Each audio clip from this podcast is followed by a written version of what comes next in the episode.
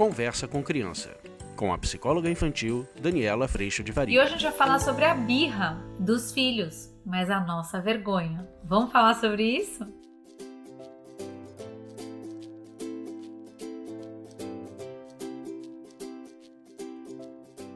Normalmente, quando a gente vê as crianças fazendo birra, nos shoppings, nos parques, ou quando é o nosso filho fazendo isso, é muito comum que venha essa sensação ou esse sentimento de vergonha, vergonha de estar passando por aquela situação. Eu já trouxe em outros vídeos e acho que é muito importante retomar que, obviamente, a criança percebe a nossa preocupação com o pensamento dos outros ou com o julgamento dos outros, e muitas vezes nessa hora a gente acaba por abrir a guarda, fraquejar, e muitas vezes até atender as crianças na birra que elas estão vivendo, na birra que estão fazendo, para que a gente cesse esse processo de vergonha. E aí eu tenho que te dizer, toda vez que essa birra acontece, lá naquele shopping, lá naquela praia, naquela piscina, no clube, e a gente sente a vergonha, e para acabar com a situação, a gente atende a criança,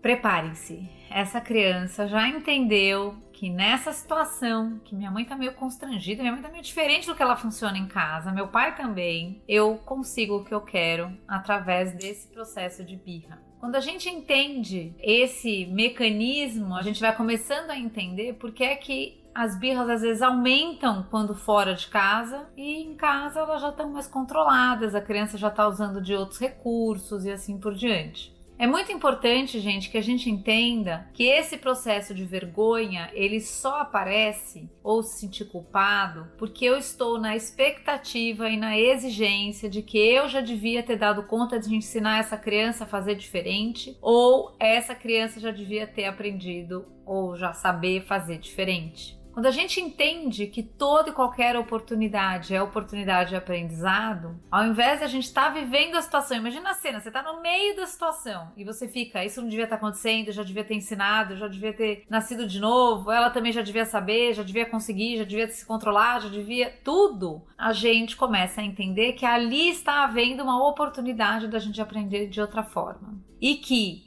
Nesse processo, todo aquele comportamento não diz sobre a mãe ou o pai que você é, ou a professora que você é. Não diz sobre quem a criança é, e sim nos conta de qual é o momento e qual é o desafio que essa criança está enfrentando normalmente frente à frustração, uma negativa, frente o mundo não andar do jeito que ela quer e assim por diante.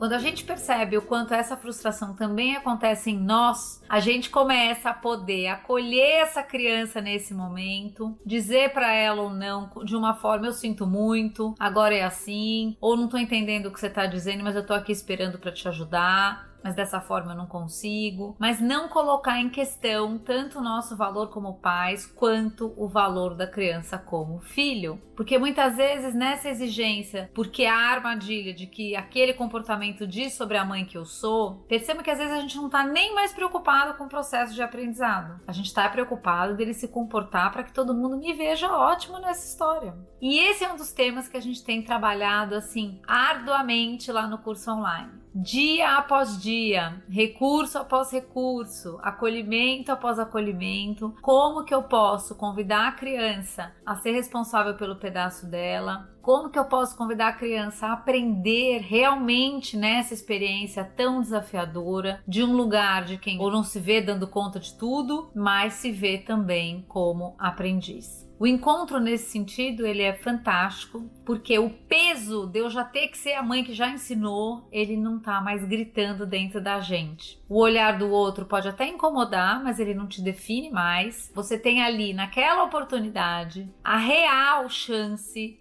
de convidar o outro com todo o seu respeito, acolhimento e consideração a cuidar de um ponto que para você também é importante. Então eu tô dizendo não, eu sei que tá ruim, eu sinto muito, mas eu vou pedir para você se acalmar, para que a gente veja o que, que a gente pode fazer a respeito disso, porque desse jeito tá muito ruim para mamãe também, por exemplo. E obviamente que muita gente vai escrever aqui embaixo, eu já até sei. Dani, mas na hora do grito isso é impossível, mas a coisa dura muito tempo. Enquanto eu tiver a liberdade de usar dessa oportunidade como aprendizado, a gente não entra nesse processo dessa falhinha que fica na nossa orelha de que tudo isso devia acontecer de um jeito diferente. Já devia ter superado tudo isso. E principalmente quando a gente entende o quanto a gente ainda está lidando com a frustração, o quanto isso às vezes ainda é muito difícil, eu consigo acolher esse filho nesse momento. Quando ele está acolhido e considerado, como eu já disse em outros vídeos da birra, a tendência é que a birra não seja mais necessária. Enquanto eu estou preocupado com a minha vergonha, ou enquanto eu estou preocupado com o meu valor como mães, às vezes eu não estou nem enxergando a necessidade do outro, eu não consigo tirar essa cortina de fumaça e ver o que, que ele precisa com tanto grito e tanto choro, e eu estou realmente preocupado em todo mundo continuar me vendo ótimo.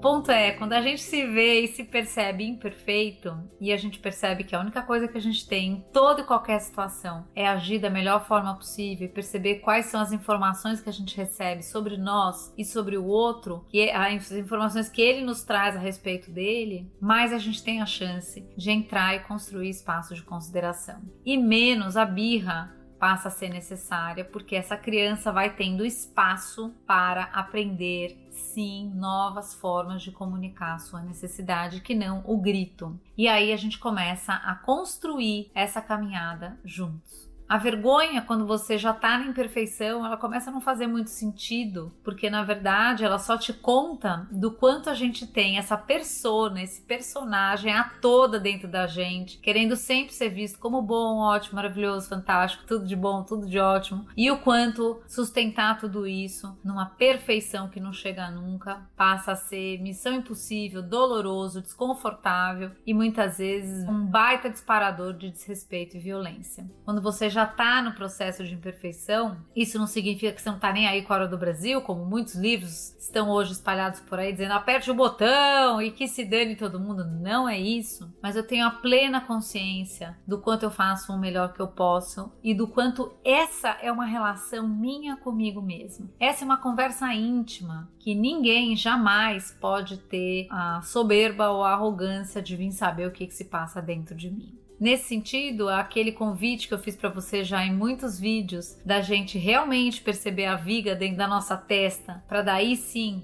do lugar de quem tem viga eu ir olhar o teu cílio, isso começa a fazer muito sentido. Às vezes o outro vai me olhar, vai olhar o cílio lá do meu filho fazendo uma birra horrível, vai me julgar, mas quando eu sei que ele tem viga também, não é só sobre eu saber que eu tenho viga, eu sei que ele também tem, a gente começa até a receber esse olhar ou essa crítica ou esse julgamento com um pouco mais mais de compaixão, com um pouco mais de paciência, com um pouco mais de compreensão do que é que está se passando dentro do outro, para ele me olhar assim. Às vezes esse outro não tem ainda consciência da sua própria imperfeição, às vezes esse outro ainda está na escravidão da perfeição, e às vezes esse outro usa deste lugar de encontrar o errado no outro para se liberar dos seus próprios erros e falhas. Quando você já não está nesse lugar, esse olhar ele já não te captura mais, porque você sabe o que vai dentro de você, as suas falhas, você tem espaço de perdão, você pede perdão, você se percebe, você é muito grato por todo esse processo. Que sim, vem da imperfeição, mas fazendo o melhor que podemos, todos os dias, um dia de cada vez, cuidando do que sai da nossa boca e pedindo perdão quando somos desconsideração ou violência.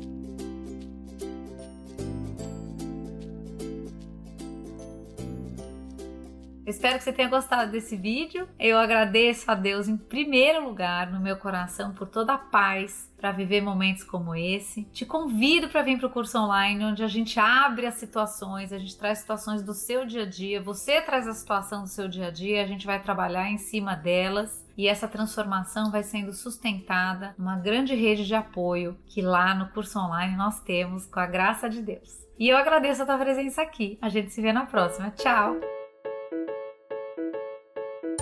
Você acabou de ouvir Conversa com Criança, com a psicóloga infantil Daniela Freixo de Faria. Mande seu e-mail para conversa@danielafaria.com.br.